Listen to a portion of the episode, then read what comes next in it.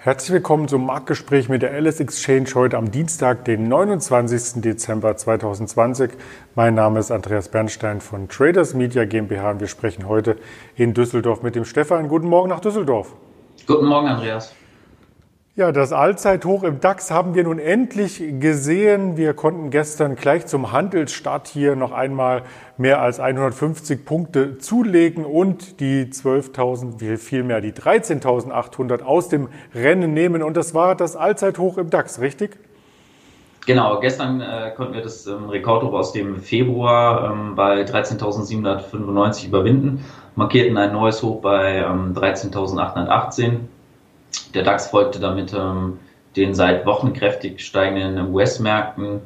Und ähm, die Indizes aus der zweiten Reihe, MNAX, SDAX, konnten auch ähm, neue Bestmarken erreichen und ähm, ja, ein sehr positiver Handelstag. Erleichtert waren die Anleger halt ähm, natürlich, ähm, dass doch noch eine Brexit-Einigung zustande kam ähm, am Heiligabend. Und zwar, ähm, genau, das verhinderte natürlich dann das ungeregelte Ausscheiden äh, Großbritanniens aus der EU was ja wahrscheinlich gravierende Folgen für die äh, Volkswirtschaften gehabt hätte. Und ähm, alle 27 EU-Botschafter haben jetzt zugestimmt und somit kann diese Vereinbarung am 1. Januar in Kraft treten.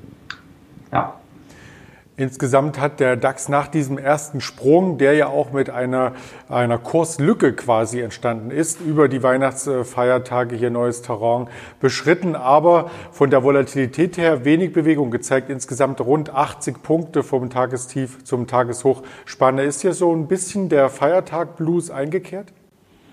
Ja, könnte gut sein, wobei wir heute auch wieder fester sind bei ähm, aktuell bei 13.900.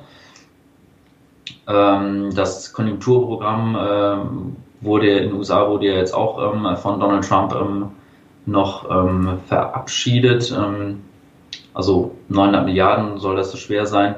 Und erste Impfungen haben jetzt auch begonnen hier in, in Deutschland.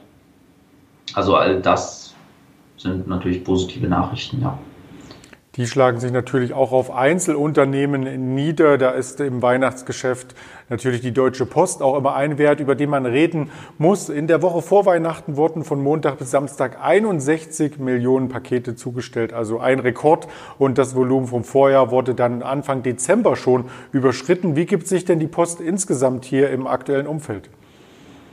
Genau, die Post war äh, gestern fest. Ähm, und zwar äußerte sich der CEO in der ähm, FAZ und ist wohl zuversichtlich, dass 2020 äh, mit einem Rekordgewinn abgeschlossen werden kann, ähm, was natürlich die Aktie dann treibt. Ähm, ähm, ja, natürlich der E-Commerce-Boom ähm, beflügelt natürlich alle ähm, ähm, Lieferdienste beziehungsweise auch Paketdienste, Postdienste.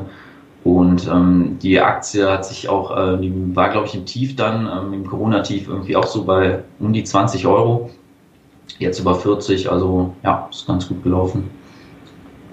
Ganz gut lief es auch bis noch äh, vor wenigen Tagen für die Technologiekonzerne in China. Also zu nennen sind hier Alibaba, Tencent, äh, JD, Huawei und so weiter. Diese äh, Unternehmen haben aber jetzt so ein Stück weit Probleme bekommen, weil nämlich das Land selber eine strengere Regulierung fahren möchte. Erst wurden die Unternehmen mehr oder weniger gestärkt, um groß zu werden, aber jetzt sind sie untereinander in Konkurrenz getreten und die chinesische Regierung möchte natürlich hier auch nicht, dass kritische Worte zu stark gewichtet werden. Von Jack Ma gab es da immer mal wieder etwas zu hören. Er ist etwas von der Bildfläche verschwunden, wie man aus einigen äh, Medien entnehmen kann. Und die Unternehmen selbst haben hier Probleme, die mit Kursverlusten einhergehen. Wie hast du denn das aus dem Handel entnommen? Genau, ähm, die ähm, Alibaba-Aktie ist ähm, ja, in letzter Zeit kräftig unter Druck gekommen. Ja, es läuft nicht so gut für Jack Ma. Ähm, erst missglückte ja der Börsengang von ähm, Ant und nun leitete die äh, chinesische Behörde Ermittlungen gegen die Konzernmutter Alibaba ein. Ähm, der Online-Riese soll hier gegen das Wettbewerbsrecht verstoßen haben und ja, infolgedessen ist die Aktie halt unter Druck gekommen. Ähm, außerdem äh, gab es am Wochenende noch eine Meldung, dass die Ant Group ähm, die Schwere und Notwendigkeit der Berichtigung vollständig erkennen müsste und ähm, dass sie zurück zurückkehren soll zu den Ursprüngen ähm, bei der Zahlungsabwicklung. zu Ant gehört ja zum Beispiel Alipay, ähm, was ja der führende Online-Bezahldienst in China ist.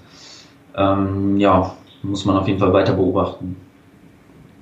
Auf alle Fälle lässt der Multimilliardär Jack Ma das Ganze noch nicht auf sich beruhen. Also er hat hier wirklich eine, ja, eine Rede geschwungen, äh, die sich die Regierung jetzt erst einmal anhören muss. Und da könnten durchaus noch weitere Unruhen bei diesen Aktien hier entstehen. Also das sollte man sich weiterhin anschauen. Währenddessen in China die Tech-Konzerne unter Druck geraten, gab es in Japan ein Freudenfest. Heute Nacht hat der Nikkei auf den höchsten Stand seit 1990 geschlossen. Also das sind gute Voraussetzungen auch für den heutigen Handelstag, wie du schon sagtest, ähm, der DAX vorbörslich im Plus. Damit ganz lieben Dank erst einmal für deine Hintergrundinfos und einen erfolgreichen Handelstag.